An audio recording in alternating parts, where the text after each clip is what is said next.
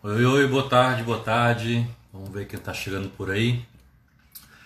Essa live estão fazendo aqui na, no horário da tarde, na hora da misericórdia. E vou fazer hoje com meu querido amigo Padre Marcos Vinícius, que é um sacerdote de Salvador. Josenildo já entrando aí, boa tarde. Só esperando o Padre Marcos para a gente fazer aqui a nossa live oracional, nossa conversa de hoje. Então, quem vai chegando por aí já vai logo chamando outras pessoas para estar aqui na live conosco. Deixa eu já então aqui fixar o comentário para vocês saberem do que se trata. Quem mais está chegando por aí? Quem está vindo? Show. Enquanto isso, enquanto ele chega, eu vou aqui tocar no aviãozinho para chamar mais gente e tá aqui conversando conosco nessa live de agora. Estou aqui fazendo um convite para as pessoas. Deixa eu ver quantos mais. Estou aqui chamando o pessoal.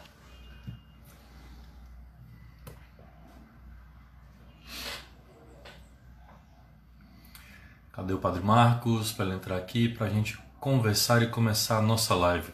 O tema de hoje é um tema assim um pouco mais livre, a gente vai fazer um momento de oração. Marta, bem-vinda, boa noite. Já está por aqui também o Josenildo. Só esperando o Padre Marcos chegar para a gente começar com a nossa live, nosso momento de oração e de partilha. O Padre Marcos é um querido amigo já de muitos anos, acho que a gente se conheceu em 98, então já tem mais de 20 anos. E hoje ele serve, né, trabalha na paróquia lá em Salvador, um santuário na realidade. E aí vamos então conversar. Além de sacerdote, ele também é psicólogo, então tem um trabalho muito, muito nessa linha. Maria Cristina entrou, tá aqui, Padre Marcos entrou agora. Então vamos começar. Cadê ele? Tá começando. Pati, bem-vinda, Deus abençoe. Temos aqui Maria Cristina. Cadê? Padre Marcos.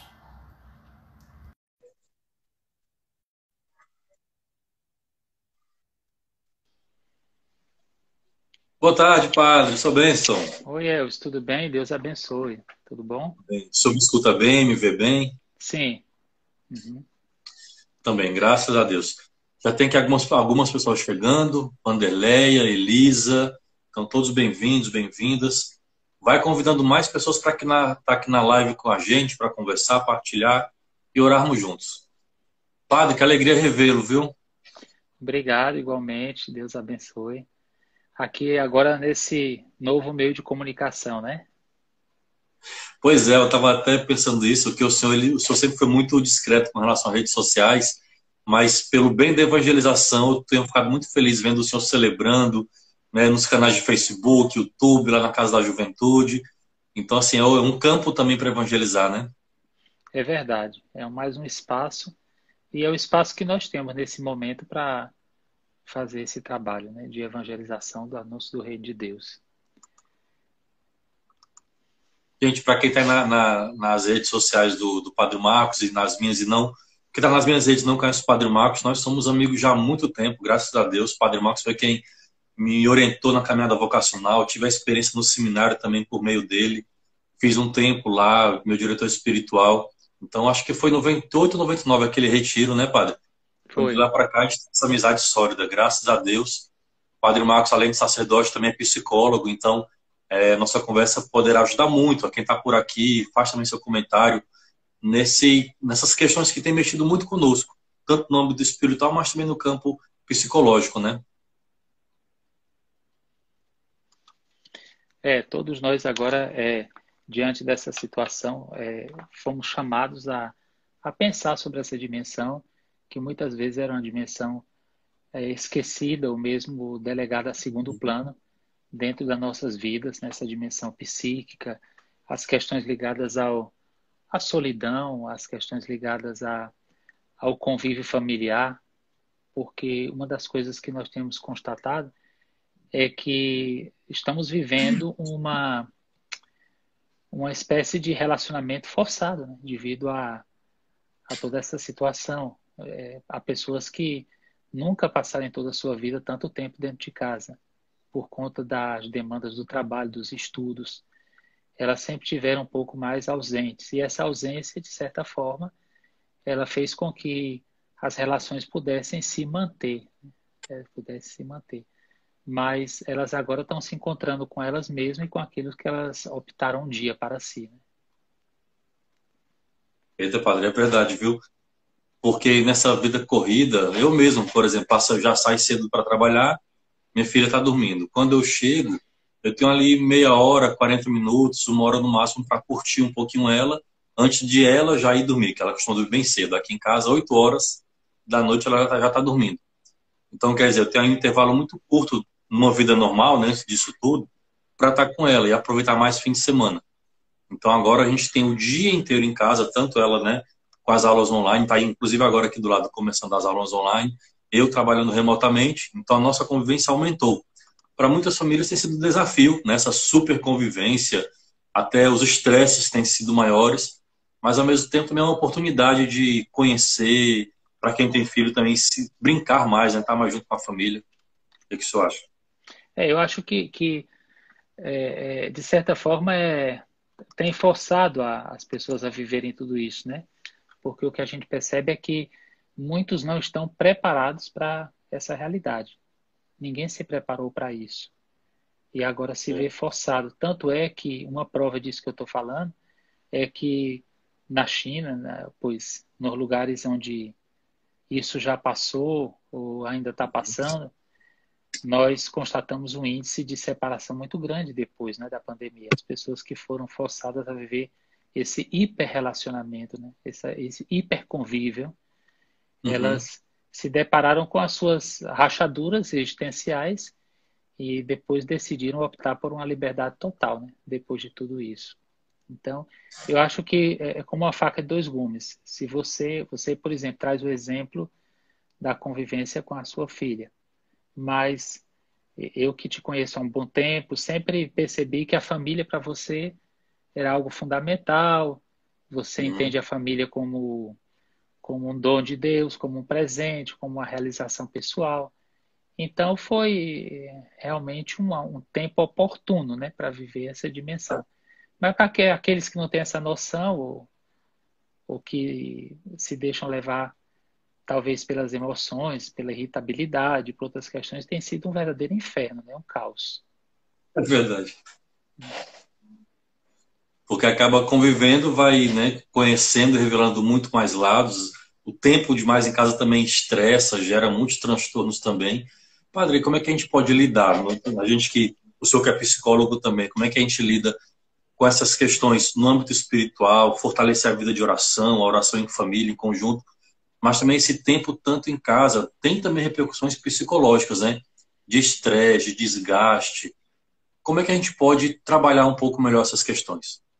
É, eu acho que o, o trabalho dessas questões ele vai em duas linhas diferentes. Né? A primeira linha é um trabalho que a pessoa deve fazer consigo mesma, no sentido de se reorganizar, se reestruturar, e depois um trabalho que ela faz é, voltado para a sua comunidade primeira, que é a família, para essa experiência familiar. No primeiro ponto, quando ela é convidada a se reestruturar, é preciso pensar que todas as vezes que nós enfrentamos situações como essas, de uma desorganização externa, hum. a nossa desorganização interna também acontece. Então, nós funcionamos muito, o nosso dinamismo psíquico está muito ligado a tudo aquilo que a gente vive lá fora a experiência do trabalho, do esporte, do lazer, as compras, o sair, né? o, o relacionar-se com outras pessoas, a expressão dos afetos. Então, a nossa, as nossas emoções, nosso temperamento é muito regulado por essa dimensão externa que a gente vive. Então, se certo. existe uma desordem, se existe um desequilíbrio externo, com certeza esse desequilíbrio externo ele vai afetar a nossa dimensão interna. E aí a primeira coisa é reconhecer a necessidade de uma estruturação, uma reestruturação interna para funcionar nesse ambiente de desordem. Então, como é que eu posso buscar equilíbrio?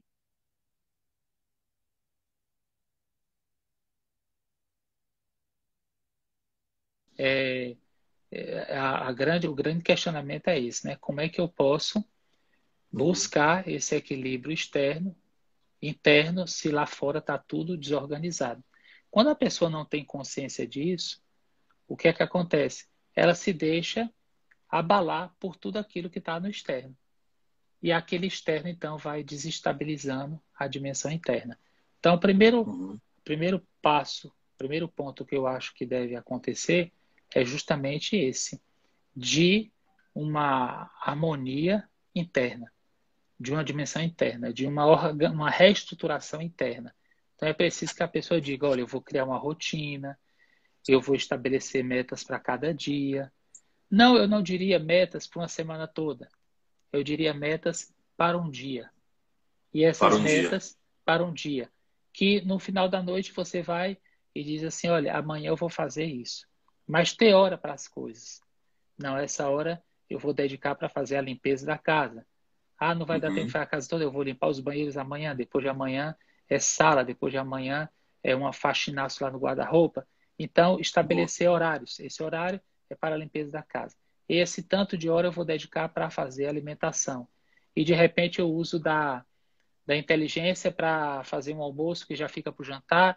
Então eu fui na cozinha só uma vez, cozinhei só uma vez, dediquei tempo só uma vez. Outra parte, eu me dedico ao trabalho. Se tenho que trabalhar uhum. home office, vou dedicar ao trabalho. Vou dedicar ao estudo. Então, todas essas rotinas ajudam a gente a enfrentar e a organizar e a ordenar o nosso tempo. É, então, isso é muito importante, porque nós precisamos disso. Outra questão é Sim. assumir posturas que façam a, a, minha mente, o meu pensamento, a minha inteligência entender que eu estou me estruturando. Então, por exemplo, os rituais, os rituais de trabalho. É, eu não devo trabalhar de pijama. Dou um exemplo clássico. Acordar. Ah, isso é ótimo. É, acordar, aí ficar de pijama, ficar fazendo hora, tomo café, respondo e-mail. Porque parece que eu não me desliguei daquela do sono ainda, né? Não me desconectei é, daquilo. Não faz a transição de um momento para a transição, outro. É. é. Não faz a passagem. Então, o que que acontece? Isso impede a pessoa de viver totalmente aquilo que está vivenciando. Ela está como uma espécie de de perene transição. Então, uhum. aí ela, ela, de repente, lá no computador, pode responder um e-mail, mas como ela está toda, é, ela está toda paramentada para o sono, ela pode, de repente, deitar no sofá e tirar uma soneca. Aí ninguém sabe se ela está dormindo ou se está trabalhando, né? Se ela sair Ou então, sono... aquelas reuniões online de trabalho em vídeo, quantas pessoas são pegos em gafe, né? Porque esquece é. que está em trabalho, aparece de cueca, de, de short, sem camisa, no banheiro, enfim. Vira é. até meme, né? É. Então, é preciso marcar esses tempos com posturas, com atitudes, né? Então, tomar banho, alertar, trocar de roupa, sentar, esse é o tempo do escritório, e fazer as pausas devidas e assim por diante. Então, é, eu acho que não é o tempo da. Não é uma, uma loucura interna, né? Uhum. E não é uma confusão interna, é uma, uma reorganização interna. E tudo isso ajuda. E por que é importante tudo isso? Porque muitas vezes, nesse, diante desse ambiente externo de confusão, uhum. a gente é levado a perder a noção das coisas. Por exemplo, há muitas pessoas hoje que não sabem que dia é. Né? Que dia hoje da semana? Não sei nem que isso. dia é. Né? Qual é o dia do mês? Quando alguém fala, está ah, na metade do mês, já está acabando, tal. nem pensei, nem, nem imaginei que passou. Será se é o tempo de receber o dinheiro? O que é que faz? Então, fica um pouco sem noção diante de tudo isso. E isso pode trazer consequências negativas, né? O senhor falou vários pontos aí que, que me tocaram bastante, é isso mesmo. Essa questão da hiperconvivência, parece que a gente acaba ferindo, né, fala assim em linhas gerais, aqueles que não são mais próximos, né? Parece que quem mais a gente ama, mais, mais convive, que são os primeiros afetados com isso. Às vezes uma palavra mais ríspida, uma rusga, porque a hiperconvivência acaba estressando e gerando mais isso. Então, essa questão do diálogo, da rotina, de dividir as tarefas, de entender que é o momento que vai passar, é, é muito fundamental. E aí, quando o senhor falou da, da questão da rotina para o trabalho, né, dos momentos de casa, de arrumação, a gente tem que tentar fazer um pouquinho isso. E é legal a gente poder comparar com a nossa vida de igreja o quanto a liturgia até nos ajuda, né? A gente tem uma liturgia na vida, a hora daquilo, a hora daquilo outro, a hora daquilo. Cada momento tem uma etapa. E o senhor falou de metas curtas. Isso é muito interessante, porque como tem mudado muito rápido de um dia para o outro as coisas, as realidades, as estatísticas, as medidas, os protocolos, é interessante essas pequenas metas diárias para fazer de termos plasticidade para ajustar o outro dia. Então, se num dia eu me planejei para arrumar toda a casa, mas é claro, não vou conseguir, para não ter aquela frustração, eu diminuo a meta. Vai ser o quarto, depois lavar o banheiro. Então, vamos participando em casa dessa arrumação. E aí acaba, de alguma forma, simbolicamente também, oxigenando na cabeça. A importância do ritual. O senhor falou de mudar roupa né, para ir trabalhar. Então, assim, logo no comecinho, ainda em março, quando saiu aqui, aqui no Ceará, o decreto dia 19 de março, aquela primeira, segunda semana meio que levava como férias, né? Ah, vou aproveitar para descansar achando que voltaríamos logo. Só que parece que depois a ficha cai, não, o negócio realmente é sério e vamos ter que produzir, vamos ter que fazer as coisas acontecerem. E aí começou essa rotina de trabalho remoto, de atender nossos parceiros, atender né, as pessoas com quem a gente trabalha e também na cuidado da casa, atenção para a filha e tudo mais. Ainda mais o senhor sabe que minha esposa é enfermeira, está lá na luta do, no, no, hospital, né? E eu assumindo aqui também o cuidado com a casa e com a nossa pequena. Então, realmente ter o momento de faxinar. Ah, agora eu vou para o escritório, agora eu vou trabalhar, ah, agora vamos brincar. Então, esses rituais realmente são importantes. E quando o senhor falou da transição, né? Então, para trabalhar, eu tomo banho, troco de roupa. Para ficar em casa, é outra roupa de casa. Isso realmente ajuda muito na, na no esquema mental, né? Eu sei que eu estou agora no ambiente de trabalho, minha atenção fica para aquilo. Agora estou numa hora, numa hora de lazer, um tempo livre, minha cabeça fica para aquilo. E tudo isso, claro, conjugando também com a, com a vida de oração, né? Se eu falo por que se isso acontecer, como o senhor disse, a gente pode ficar até meio desnorteado. Antes da gente entrar aqui na live, me mandaram um meme de uma pessoa que estava em casa e levaram um bolo para ela no, no, no de aniversário. Começaram a cantar os parabéns e ela perguntou: de quem é esse aniversário? E aí perguntaram: é o seu. Nem ela sabia mais que dia da semana era. Imagina só. É verdade.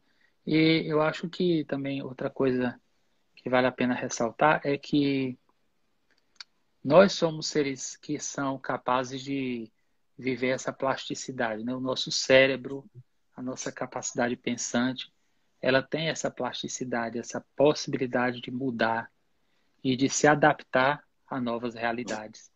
E isso é muito bom, porque imagine se a, a gente vivesse numa só realidade e, a, e não saísse nunca daquela realidade. Então, essa capacidade que o ser humano tem de viver essa plasticidade, ela faz uhum. bem à pessoa, né? E dá Agora, quando o termo eu tinha ouvido já falar por, em alguns outros lugares, esse termo da hiperconvivência.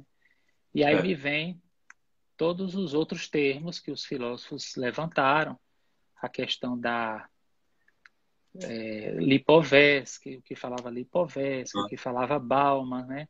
Sobre a sociedade, eu acho que nós estamos agora vendo essa, diante dessa hiperconvivência, a sociedade líquida é, se evidenciando, né? Porque porque na sociedade líquida as, as relações eram como líquido, né? Que passavam pelas é, mãos, né? fluidas. Então eu acho que, que nesse momento, onde cada qual está no seu quadrado, essa sociedade líquida se evidencia né? nas realidades sociais. Há pessoas que sim, que se comprometem com o outro, que estão empenhadas em saber do outro. O cuidado, a dimensão do cuidado tem sido constante nas relações de algumas pessoas, mas de outras não. Há pessoas é. que realmente esqueceram totalmente das outras. Eu acho que essa realidade também veio evidenciar que nós, Muito. que nós é, muitas vezes não temos amizades. Né? Não temos amizades, porque se as amizades já eram líquidas no cotidiano, quando se podia abraçar e encontrar o outro, imagine agora quando elas se reduziram a uma comunicação pelas mídias. Né? Então, eu acho que a gente tem que rever muito, pensar muito isso. Né? Não, eu sempre me questionei sobre a força dos vínculos, a importância dos vínculos e a força dos vínculos.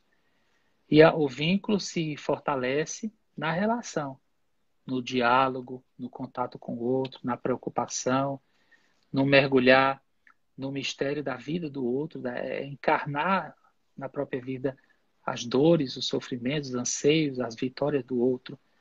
Mas isso não se faz é, virtualmente sempre. Né? O virtual abre uma porta para que isso aconteça, mas ele não se consuma na realidade virtual, porque a, virtual, a realidade virtual ela é muito, ela é muito sorrateira, ela é muito fluida mesmo, porque quantas vezes as pessoas não gostam de outras e através de um clique elas eliminam aquela pessoa do seu grupo, né? Está bloqueada, é, eliminada, cancelada. É, é, muito mais fácil do que é, fazer uma DR, né? É muito mais é, é fácil, muito mais fácil, porque é só através de um clique e sem precisar dar satisfações. Satisfação vai ser aquela foto com cortadinha, aquele bloqueado lá aparecendo e assim por diante. Então, é, é, eu acho que é, é preciso também cuidar nesse momento, não só da saúde física, mas também da saúde psíquica. Tanto é que alguns estudiosos americanos diziam que a saúde mental deveria ser incluída como uma necessidade básica nesse momento, a preocupação com a saúde mental. É, tanto é que em, em, alguns países, de modo especial os Estados Unidos, eles, eles colocaram disponíveis muitos psicólogos para atender as pessoas. Nesse uhum. momento, em Nova York, de modo especial, mais de 8 mil psicólogos tiveram disponíveis para escutar as pessoas. E isso não foi interpretado no Brasil como uma necessidade. Aqui, é. É, nós encontramos pessoas que formaram rede de apoio, que estão dando atendimento, mas não foi uma política pública, não foi algo pensado pelo governo, não é uma preocupação, porque a iniciativas particulares, né? É. Então a saúde é. psíquica ainda não é algo tão importante. Né? Padre, nossa, como é bom ouvir o senhor, viu? Assim, a gente aprende tanto, a vontade de ficar ouvindo, ouvindo. Não sei vocês que estão aqui, gente, nos acompanhando, bota aí seu comentário, o que está achando até agora da conversa. Daqui a pouco, mais para o final, vamos também fazer uma oração juntos. Então, deixa seu comentário, suas perguntas, pedido de oração. O, o senhor falou, padre, né? Como é que a gente pode sair dessa, desse momento, já que a sociedade era é fluida, né? Se concretizando aquilo que esses pensadores já preconizavam. Realmente eu penso desse mesmo jeito. Parece que essa pandemia ela tem revelado uma face das melhores da, do ser humano, em termos de solidariedade, de caridade, mas também tem revelado uma outra face também muito cruel, também de um egoísmo ainda maior, ainda mais estressado, né, né, nessas questões de individualismo. Então, ao mesmo tempo que vem pessoas que até mesmo se arriscam das ruas, entregando cestas básicas, ou empresas entregando grandes somas de dinheiro, aí você vê as intenções, né? Se é realmente por um espírito solidário, de comunidade humana, você tem ali por trás também um, um próprio instinto de sobrevivência. Eu vou deixar que o outro, que, a, que o pobre sobreviva, porque vai ter que trabalhar depois. Então, tem uma coisa que se retroalimenta. Então, ao mesmo tempo que se mostra um grande lado de solidariedade, também entra um monte de neurose, gente revelando o cúmulo do egoísmo. Só para você ter uma ideia. Outro dia aqui no prédio, estava tentando caminhar um pouco, e aí, assim, as pessoas todas com os cuidados devidos, de máscara, de, de alguns de luva, alguns até com aquela viseira, enfim. Se exagera ou não, mas na máscara o cuidado já, já mais básico.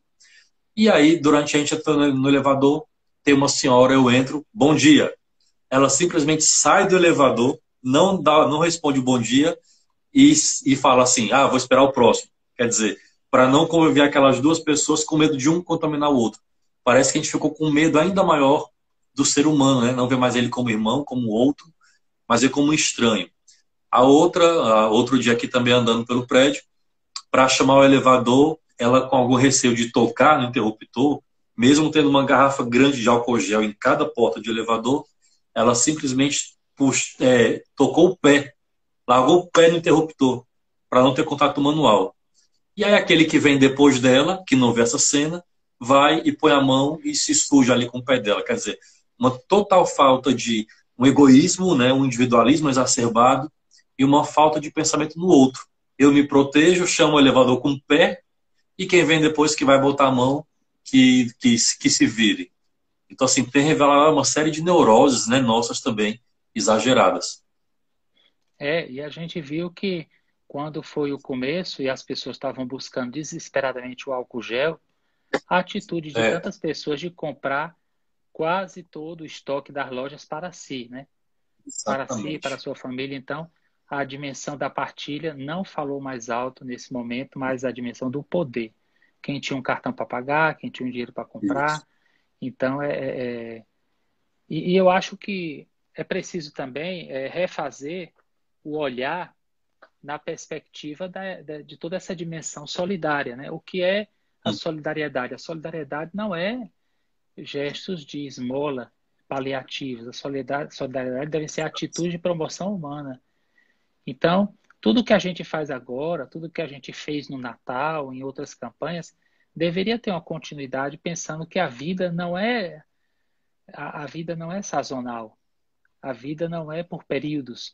As pessoas não existem só no tempo do Natal, elas não existem só no tempo uhum. da Páscoa, elas não existem só na pandemia. E muitas vezes eu me arrisco a, a falar uma, uma coisa que a gente tem direito de falar, porque é o pensamento, né? Ah.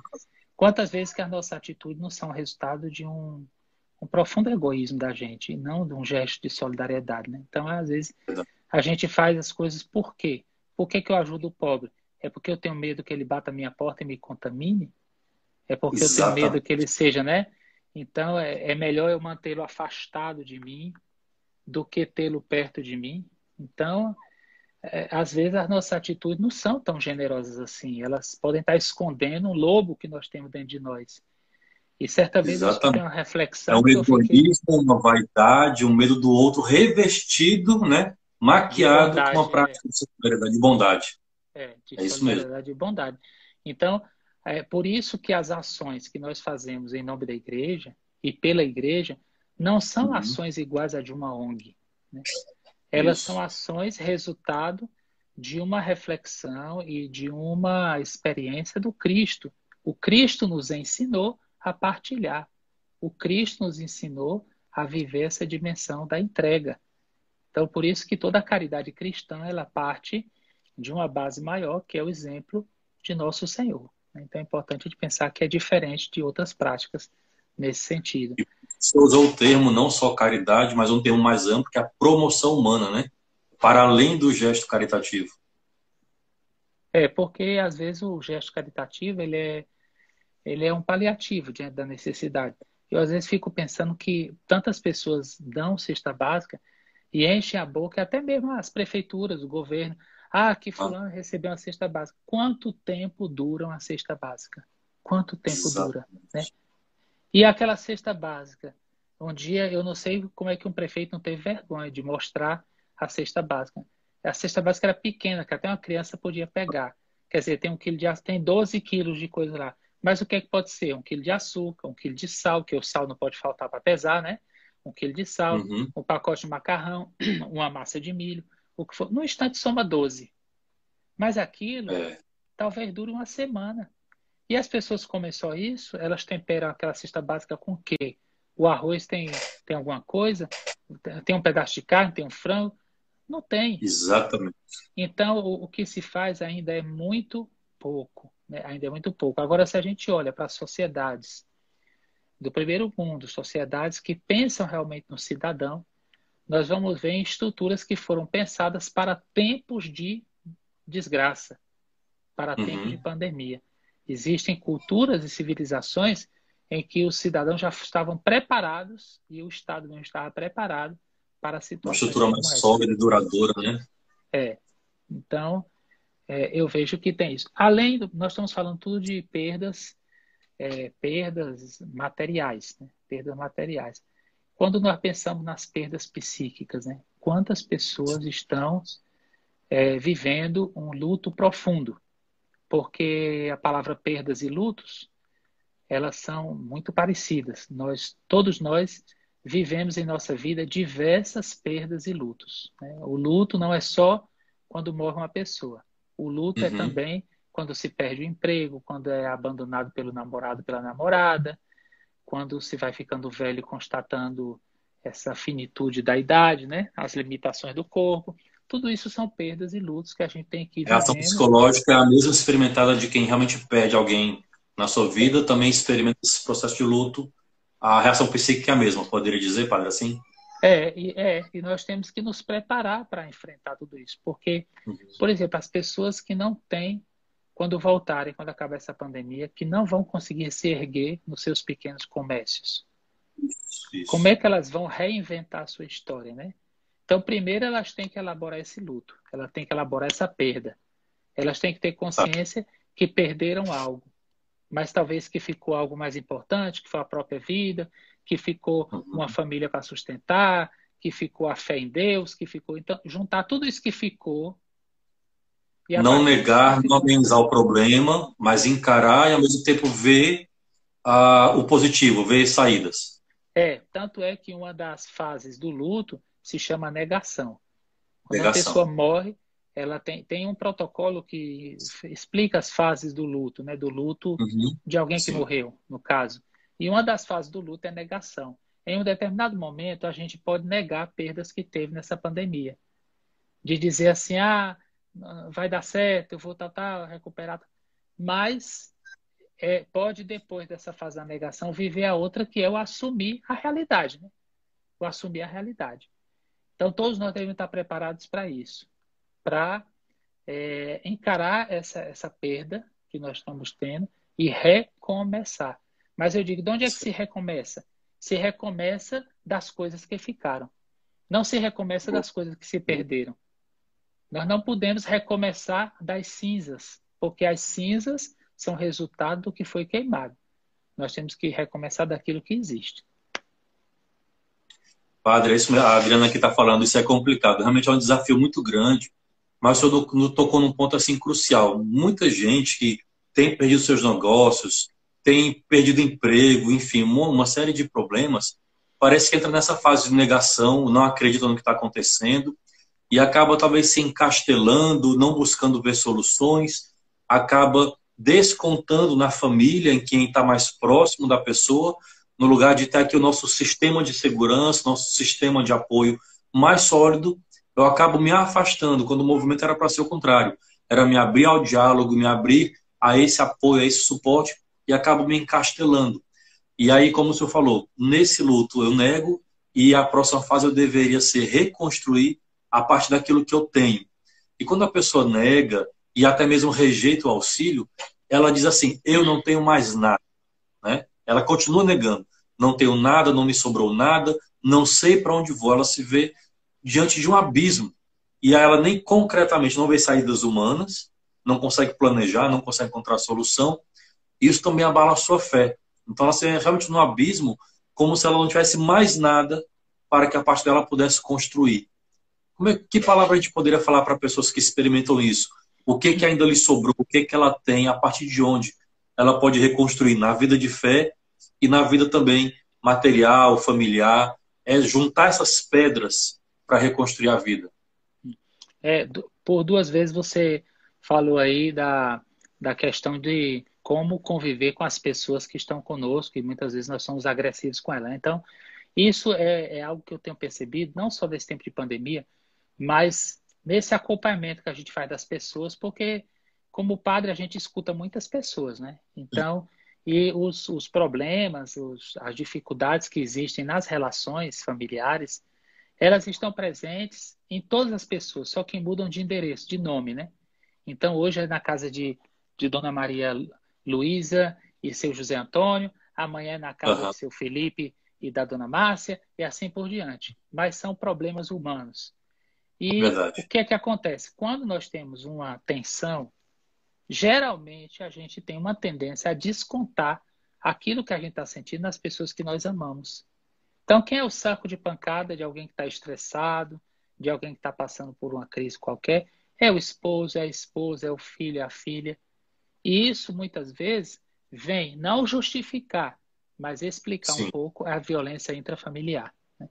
Então, mas não justifica, explica um pouco. Porque é, eu, é. quando estou agressivo, eu não vou chegar para um policial militar e dizer, olha, a polícia militar é corrupta, ela não presta, é. vocês estão ganhando dinheiro à toa, porque vai ser preso, desacata a autoridade.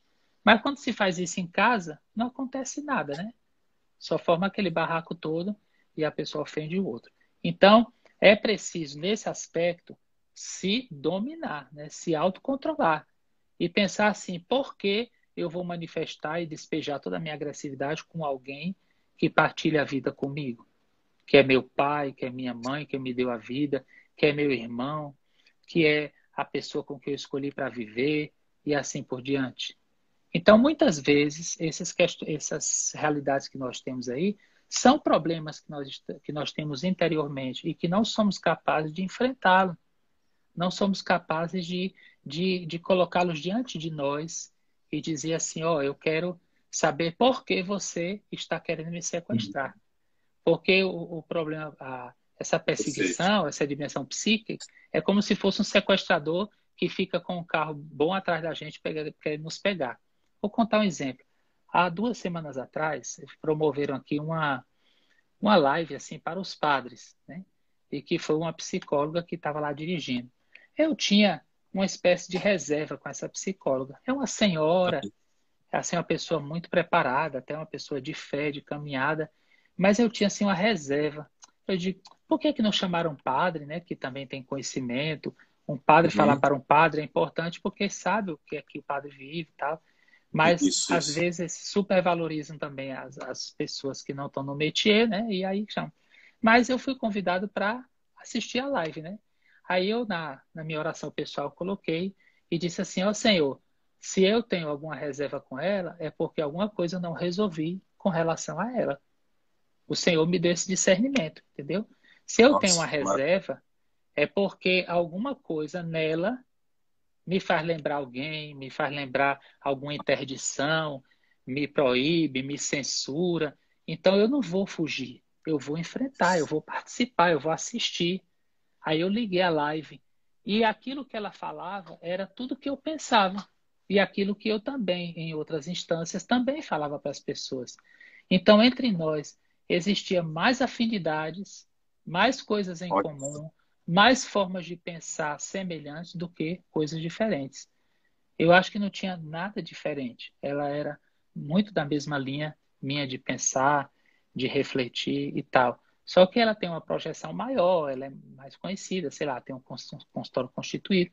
E aí eu depois uhum. retomei aquilo na oração, porque foram três momentos. É o um momento em que eu me deixei questionar pelo Senhor, que eu coloquei diante dele, o momento mesmo de assistir a live, e depois de pensar, olha, como a gente precisa, às vezes, é, se colocar numa atitude de escuta, de humildade, até mesmo daquelas coisas que a gente não não aceita muito bem, não entende muito bem, porque dali Deus pode tirar algo bom, proveitoso. E isso foi. Então hoje eu tenho uma nova visão, nova visão dessa psicóloga, desse novo jeito. Eu sabia que isso era uma questão minha, não era dela, era minha. Mas eu nunca tinha é, enfrentado. Então, às vezes, isso acontece nessas outras instâncias, né? A gente tem, às vezes, uma, uma, rejeição. Aqui na Bahia tem um ditado muito engraçado, que diz assim, ah. o meu santo não bateu com o santo da pessoa. Né? É, aqui também fala. Né? Aí, essa história de bater santo, né? Mas é, é só a forma de dizer do povo.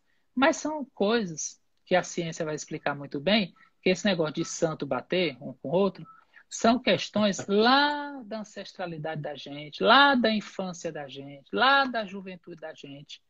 Às vezes, um corte de cabelo daquela pessoa, um jeito dela falar, me lembra a Tereza Cristina da novela das nove, que era uma vilã. Então, ah, quer dizer, minha e aí tia, traz uma série de sentimentos, aí, né? Aí eu trago todos os sentimentos e transfiro. Eu colo e copio. Né? Nossa. De uma pessoa para outra. E isso são uhum. coisas da nossa fragilidade, da nossa humanidade, que a gente precisa conhecer. Quando a gente tem uma vida, eu acho que a, o conhecimento ajuda, né, quando a gente uhum. estuda, né, e aprofunda o conhecimento, e a vida também ajuda. Então eu poderia ter o conhecimento que eu tenho acadêmico com 30 anos e não ter a maturidade que eu tenho hoje com 49. Então a idade, o tempo ajuda muito a gente a entender as coisas e a pensar de outra forma e às vezes até assimilar e ruminar aquelas situações. É desse ponto, né? o senhor falou isso aí, achei assim fantástico e exige uma maturidade humana e espiritual muito grande para se autoconhecer, para se auto-questionar, né, e se deixar interpelar por Deus, se deixar interpelar por si mesmo e se permitir mudar, né? Muita gente até sabe que tem coisas que se despertam nela e que não não querem deixar tocar. Por exemplo, ela, essa aparente, essa inicial animosidade ou antipatia com a, com a senhora despertou no senhor questões internas. Podia ter ficado aí o processo, mas o senhor colocou em oração, buscou autoconhecimento e foi maturando esse processo. Quantos de nós em casa, né, nesse momento de, né, de mais vivência in, in, intensa, experimenta sensações, sentimentos, despertam né, sentimentos à tona que a gente não sabia que tinha, uma fúria, uma ira, né, uma fragilidade, ou até mesmo uma força que não sabe de onde vem. Mas eu paro nisso. Ah, estou sentindo, não sei de onde vem. E aí não busca um autoconhecimento, não coloca diante de Deus. E aí perde uma grande oportunidade de amadurecer nessa caminhada, né? Porque não colocou à tona, não colocou à prova esse, esse caminho. É o que Santa Teresa d'Ávila dizia, né? Que um caminho para a santidade também, né, uma das suas portas, né? Dos seus, das suas moradas, passa pelo autoconhecimento. Como é importante isso, entender suas relações, os sentimentos, esse manejo com elas para poder amadurecer. É, eu acho que é, todos os santos da igreja, eles viveram tudo isso, e Jesus uhum. mesmo, que foi o grande pedagogo e psicólogo, ele vivenciou tudo isso. O que aconteceu depois foram que os teóricos, eles compilaram tudo isso, eles é. estruturaram é. esse pensamento, eles explicitaram através das teorias. Mas tudo isso o Senhor viveu com seus discípulos, porque isso é do humano, né? Isso é do humano e Jesus soube administrar isso muito bem. Agora, com relação àquele outro ponto, que quando a gente constata que a gente fere as pessoas que nos amam, que estão perto da gente, a gente tem que ter muita força de vontade para dizer que não vai fazer mais esse caminho né, da violência. E o que diz respeito ao recomeçar é olhar para o futuro mas já pensando num presente. Dom, quando eu participei da live com Dom Murilo, Dom Murilo disse assim: há muitas pessoas que estão dizendo, vamos fazer isso quando terminar, quando isso passar, quando isso passar. É. Não vamos, esse negócio do quando isso passar ou quando terminar é muito da linha da procrastinação, né? Então eu vou mudar quando tudo voltar ao normal, né? Eu jogo para frente no negócio. É, eu vou jogando para frente, mas isso para frente sempre vai demorando. Porque há quanto tempo disseram que aqui em Salvador ia chegar o platô lá da, da contaminação, ponto alto, e não chegou, que era no início de maio, que era na metade de maio, que agora é no final, tá? Enquanto isso, a vida está continuando.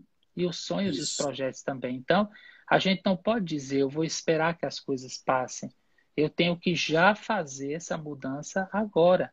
Vai então, esses dois tenho... meses ali com a vida em suspenso, não tem sentido. É. Então, se eu tenho um negócio, como é que eu vou redirecionar meu negócio? Como é que eu vou redirecionar? Como é que eu vou reinventar? E essa plasticidade que tem o cérebro humano e a capacidade de pensar e de fazer todas as coisas uhum. é que tem que dar a gente a capacidade de dar um novo rumo para a nossa vida. Eu conheci uma pessoa que foi gerente de um grande estabelecimento comercial durante vários anos. E nesses tempos de pandemia recebeu a demissão. O que foi que Deus Nossa. infundiu no coração dele? A certeza de que tinha um outro caminho a seguir. E aí ele pegou o dinheirinho dele da demissão, de tantos anos de uhum. empresa, é, colocou nas mãos de Deus seu futuro, aí mudou de, de cidade e está recomeçando a vida. Então, um novo Olha. horizonte se abriu para essa pessoa. Um novo horizonte. É claro que esse novo horizonte foi um, um horizonte revestido de esperanças, de possibilidades, porque uhum. a pessoa foi com o dinheiro que tinha economizado, foi para um lugar mais tranquilo, mas é nova vida. Então, por que das situações difíceis também não pode, mais difíceis não pode surgir nova vida? Eu sempre, a, o que eu estou repetindo todos esses dias é a ideia de que dos males Deus pode fazer um bem. Ele pode transformar o mal num bem para nós. E assim a gente pode fazer, né? Pode viver. Eu acho que a gente poderia é, ver algumas perguntas, né? Se alguém tem perguntas sobre esse tema, o que está no seu coração, que está escrevendo aí. Já ia fazer isso aqui. Gente, como vocês estão vendo, que partilha mais maravilhosa. Dos males, Deus pode fazer um bem. Então, para você que está aqui nos acompanhando agora, receba essa palavra. Seja qual é o mal, o desafio, a adversidade que você agora está enfrentando, de fato, nosso Senhor é aquele que pode tirar de todo mal um bem. O Espírito Santo, logo, logo aqui vamos celebrar na igreja a festa de Pentecostes. É Ele que renova todas as coisas, é Ele que renova a face da terra, Ele que faz tudo ficar novo. Então Ele pode tirar de cada adversidade nossa, tirar um bem.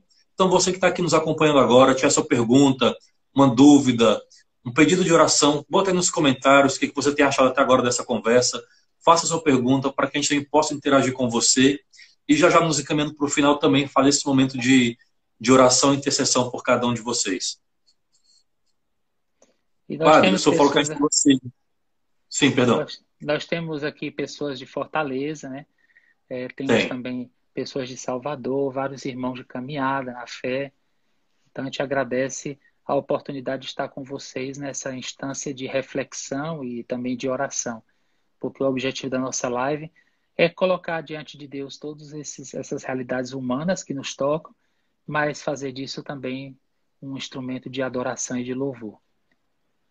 Amém. So, justamente, porque o senhor falou que nada que é humano não, é, não escapa do olhar de Jesus. Jesus ele era um grande pedagogo, um grande mestre. Então, se é do humano, não escapa do olhar do Senhor se é do humano, não escapa do, do evangelho. Então, nessas questões psicológicas, nossos medos, temores, dúvidas, inquietações, também aí o Senhor pode e quer alcançar a cada um de nós, nos negócios, nas decisões que temos que tomar, na nossa vida de igreja, na nossa vida de trabalho, na nossa vida de fé e familiar. Nada que é humano escapa ao olhar do Evangelho. Inclusive, Padre, como o senhor falou que a gente está se reinventando, também estamos nos reinventando na vida de igreja, né? A gente sempre escuta ah, a igreja, a família, igreja doméstica. Pela comando dos santos, estamos todos unidos na igreja universal, a igreja de Deus. Então, a gente está realmente experimentando isso agora, que distante, em casa, e os padres, o Senhor mesmo celebrando ao vivo, a gente entra em comunhão, embora fazendo comunhão espiritual, mas experimentando um novo jeito, pelo menos momentâneo, ainda que momentâneo, de continuar fazendo comunhão, de continuar evangelizando. Também o Senhor, imagino, também está se reinventando, né, Padre? De evangelizar, de celebrar a missa, de continuar estando é, virtual ou presencial com o povo de Deus. É sempre é a oportunidade de, de usar esses instrumentos para a evangelização. E eu pensei que já antes da pandemia existia uma grande limitação para que as pessoas pudessem pudessem se reunir e pudessem é. encontrar um espaço formativo, né? Por exemplo, nós estamos lá na Casa da Juventude. Lá só consegue chegar à noite quem tem um carro, porque é mais difícil, tem uma parte difícil para caminhar. Então eu vejo que é difícil fazer uma reunião ali. E assim, em outros lugares que eu estou, eu vejo que a violência também tem amedrontado as pessoas para sair de casa. Com o surgimento, com a explicitação desses meios de comunicação, eu acho que se abre um novo espaço para a formação e para o encontro. Isso. Então, mesmo quando tudo isso passar, eu vou continuar utilizando essas ferramentas para Ótimo. a formação. Por exemplo, eu agora tenho aquela inscrição no Zoom. Então a gente pode abrir uma sala, pode fazer uma reunião, pode. Eu tive numa formação sábado passado sobre círculos de paz. Então estão acontecendo muitos círculos de paz na perspectiva da justiça restaurativa dentro Sim. das famílias, dentro das comunidades. E isso se pode promover né, entre as famílias. Eu acho que ainda nós não estamos é, tirando todo o suco que essa laranja pode nos dar, todo o bem que essas tecnologias podem nos dar. Eu acho que as famílias ainda precisavam mais usar isso para rezar, para fazer outras questões. E muitas vezes nós ficamos numa posição de espectadores eu acho que cada um deveria ter uma espécie de protagonismo diante dessas mídias, dessas redes sociais. A gente fica esperando o que é que vão projetar, o que é que vão fazer a canção nova, qual é a live que vai ter, quem vai cantar. É. Por que é que a gente mesmo não vai inventando espaços de partilha, espaços de fraternidade, espaços de formação? Eu acho que ainda nós somos muito passivos diante desses Sim. espaços e é preciso tomar uma atitude de de protagonismo, né? Eu acho Exato. que pelo menos nos âmbitos familiares. Ainda falta iniciativa, ainda falta criatividade evangelizadora, mas estamos começando. É um passo que a gente tem que dar. Eu fiquei muito feliz de senhor falar que vai continuar, porque realmente, para o senhor tem feito muito bem. Além de matar a saudade, né? Aqui de Fortaleza, o senhor em Salvador, o senhor tem feito muito bem e pelas redes sociais, sabe-se lá quantas pessoas, a gente não tem ideia de quantas pessoas podemos alcançar. Padre, já estamos aí faltando cerca de oito minutos para o final. Já tem algumas pessoas aqui comentando, interagindo, pedindo orações. É, eu acho que a gente já poderia, então, já finalizando com o momento de oração. O que, que você acha? Sim, As palavras podemos, finais. Sim. Colocando nas mãos do Senhor todos aqueles que partilham conosco dessa live, que o título é bem pertinente, né? Uma Pentecostes permanente. A gente, quando pensou nessa live oracional, foi também nessa intenção de orar pelas pessoas, sabendo que está chegando o tempo de Pentecostes e que todos nós somos esse templo do Espírito Santo e que precisamos pedir ao Senhor que venha reavivar em nós a chama do seu amor. Então, vamos pedir aqui ao Senhor. Já vou ler aqui algumas intenções, Padre, enquanto a gente começa a nossa oração. Pedir aqui pelos santos que pede pela família dele, Sobral, Edileuza, Sônia, a Eliane, que tem passado também por uma prova, uma adversidade em sua casa, Eliane Soares, Terezinha, também falando de um momento de difícil, de doença, mau humor, nervosismo, para que o Senhor toque no seu coração. Adriana Juraci, que pede orações para os sobrinhos Anésio Baixo de Oliveira e o Ilame, pela saúde deles, que estão com sintomas da Covid e não conseguem atendimento. Então, por todas essas pessoas, pelas suas intenções, nós vamos orar e pedir agora no nome de Jesus. Aniversário de Jô, né, colocamos nas mãos do Senhor, pela saúde de Marcelo, Marcelinho e Alice. Né. Deus abençoe. Senhor Jesus, é em teu nome que nós nos encontramos aqui neste espaço, esse espaço de comunicação, vós que fostes o grande comunicador do mundo, da graça de Deus, do, da força do Espírito Santo, e foi através do Espírito Santo enviado sobre a igreja que aconteceu a comunicação da salvação, da redenção, da encarnação, da, da força dos dons sobre nós. Nós queremos te pedir nesta tarde que a tua bênção desça sobre todos esses nossos irmãos e irmãs que estão conosco nesta live de oração. Pedimos pelos enfermos, pedimos pelas pessoas que nos pedem oração clamando por tua misericórdia, por aqueles que estão na ansiedade, na aflição, por aqueles que estão se preocupando pelos seus filhos, tantos corações batendo mais forte de preocupação, de ansiedade pelos filhos, pelo que será dentro de um mês, pelo que será dentro de um ano. Nós te pedimos, Senhor, que a tua misericórdia venha nos cobrir nesta tarde, venha nos aliviar, venha nos acalmar, venha nos conduzir por esses caminhos que nós não sabemos quais são mas que estão sendo guiados por nós, por tua mão, Senhor, por tua providência. Nós te pedimos, nós te entregamos, Senhor. Ora também recebe, é Senhor, pelas famílias. Recebe, Senhor Jesus, cada irmão, cada irmã que está aqui conosco nessa live, os que já passaram, os que estão permanecendo até o final, suas necessidades espirituais, materiais, emocionais, aqueles que estão experimentando em sua casa, em sua família, a realidade do desemprego, do luto, de perda de parentes por conta dessa doença, ou outras decorrências das comorbidades, estão sofrendo na solidão, na ausência por esse distanciamento, a saudade, os problemas psicológicos decorrentes desse momento que estão vivendo, Senhor Jesus, todas as suas necessidades espirituais, psicológicas, afetivas e materiais, vem sobre cada irmão e irmã nesse momento, Senhor. Tu, Espírito Santo, que és o consolador, tu que és o advogado, tu que és o nosso defensor. Nesses dias que se avizinham, que estamos esperando e celebrando logo, logo, o dia de Pentecostes, te pedimos, Espírito Santo, um avivamento, um novo Pentecostes para cada um dos que aqui se encontra, para que tu possas realmente renovar e fazer novas todas as coisas. Porque aquilo que não podemos, aquilo que não conseguimos, nós cremos e sabemos que tu podes. Tu podes, Senhor.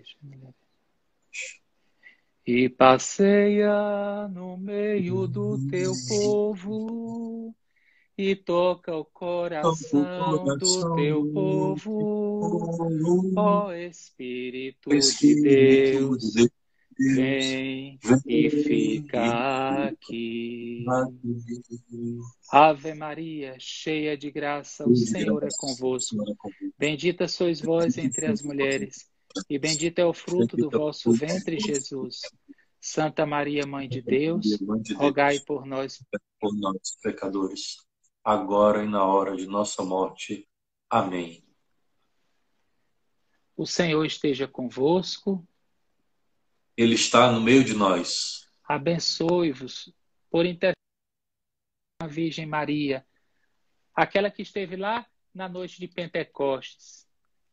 O Deus que é todo poderoso no amor, Pai e Filho e Espírito Santo. Amém. Amém. Bendito seja Deus. Padre, muito obrigado pela partilha, pela, pela oração, pela bênção. Aproveitei para matar a saudade, ainda aprendi tanto com o Senhor como sempre aprendo. Muito obrigado mesmo. Amém. Deus abençoe. É, também agradeço o convite. E Elvis é um irmão muito querido. Ele é uma pessoa muito consagrada ao Senhor e você pode também conhecer um pouco mais sobre o trabalho que ele realiza através de do YouTube, né, Elvis? Tem? É, no YouTube, no Instagram, com formação, conteúdo de evangelização e também de dicas de livros, né, de desenvolvimento como um todo também. Aí você pode procurar como é o tema, é professor... É professor, professor Elvis Rodrigues. Em todas as redes, professor Elvis Rodrigues. Só que abreviado, também... P-O-R-F, né? É, prof abreviado. E quem está aqui também na minha rede, procura também o Padre Marcos Vinícius, que tem sido, vocês viram, uma grande benção aí pra gente. Padre, vamos fazer aquele momento no Zoom, né, de formação, agora que o senhor já está já assinante. Sim, vamos, sim. Vamos... Eu estou até querendo falar contigo, acho que vai ser quarta-feira, viu? Veja aí se você tem condições, porque... Perfeito, pode sim. Aí eu vou só falar contigo o tema hoje ou amanhã de manhã, porque tem uma equipe Quarta-feira é... tem uma live, mas é 10 e meia, então estou o dia ah, livre, está tranquilo. Essa é 8 horas da noite, é. Tá bom, então. Perfeito, pode marcar então. Então pronto, eu acho Padre, pois um abraço. Muito obrigado, Padre. Sou bênção, viu? A todos que acompanharam, muito obrigado também. Pois é, aos meus parentes, amigos lá de Fortaleza, também a todos os queridos irmãos aqui de Salvador. Deus abençoe, Nossa Senhora proteja cada um. Um beijo, no amor de Jesus e Maria.